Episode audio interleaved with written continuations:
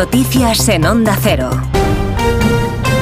¿Qué tal? Buenas noches. Los agricultores y los ganaderos continuarán con sus protestas contra los efectos de las políticas verdes de la Unión Europea en defensa de unos acuerdos comerciales más justos y para pedir ayudas para afrontar crisis como la sequía. Asimismo, la Plataforma Nacional por la Defensa del Transporte, que agrupa a miles de transportistas autónomos y también a pymes, ha ratificado la decisión de comenzar un paro indefinido de la actividad junto con el sector primario tras una concentración en los alrededores del estadio del Atlético de Madrid, informa Laura Lorenzo. Los portavoces de las dos plataformas que lideran estas protestas, la del transporte y los agricultores, se daban ayer la mano para escenificar que a partir de ahora los dos sectores van a una en este paro indefinido. Una de las protagonistas de este acuerdo era la portavoz de la plataforma de agricultores 6F, Lola Moreno. Hoy a mi compañero, a Manuel, el presidente de Plataforma del Transporte, Lola Guzmán, como portavoz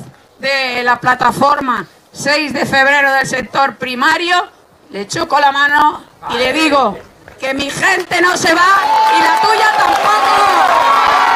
Lo decidían ayer en una asamblea que tenía lugar en la esplanada del Metropolitano. Manuel Hernández, portavoz de la Plataforma en Defensa del Transporte, insistía en que no cesarán las protestas hasta que el Gobierno se reúna con ellos. En Crónica Cultural les contamos la noche de cine que se ha vivido en Valladolid, en donde se han entregado unos premios Goya en los que la Sociedad de la Nieve de Juan Antonio Bayona ha sido la gran triunfadora de la gala. Conocemos todos los detalles con la enviada especial de Onda Cero, Mercedes Pascua. La Sociedad de la Nieve ha sido la gran ganadora de esta gala de los Goya, ha conseguido 12 de los 13 premios a los que aspiraba y entre ellos los más codiciados, la dirección y la película, un Goya que se le resistía a Juan Antonio Bayona hasta ayer.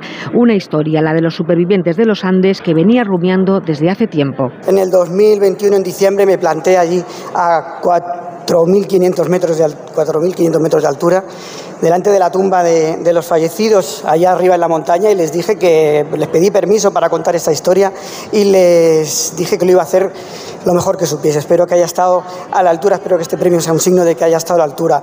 20.000 especies de abejas se queda con tres, dirección Nobel para Estíbaliz Urrosola, actriz de reparto y el guion original. Robot Dreams, película de animación nominada también a los Oscars, se lleva dos premios, este de animación y el de guion adaptado que le ha arrebatado a Bayona. La gala ha tenido un recuerdo a Concha Velasco, de aquí de Valladolid, cantando sus canciones Ana Belén y Los Javis. El Goya, la mejor actriz ha sido para Malena Alterio y el Goya para mejor actor ha sido para David Berzaguer por su papel de Eugenio en la película Sabenac. En 2025 esta gala de los Goya se trasladará a Granada. Y en el terreno político, el Partido Popular ya ha respondido después de que varios medios hayan publicado que la formación dirigida por Alberto Núñez Feijó esté abierta a la posibilidad de indultar a Carles Puigdemont, eso sí con las condiciones de que rinda cuentas ante la justicia y a que renuncie al referéndum y a la vía unilateral. Los populares advierten de que no se dan las condiciones para ello y van más allá señalando que estudiaron el apoyo a una posible amnistía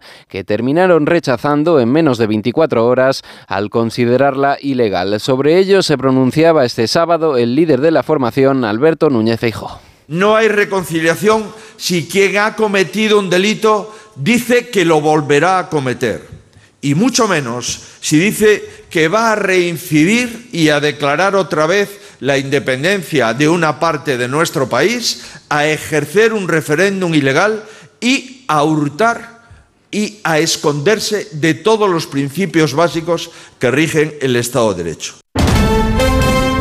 En deportes, el Real Madrid golea 4 a 0 al Girona con un papel destacado de Vinicius y también de Bellingham que les permite dar un golpe sobre la mesa en la clasificación liguera. El conjunto de Ancelotti pone tierra de por medio y ya saca 5 puntos al equipo de Michel. Escuchamos al técnico blanco.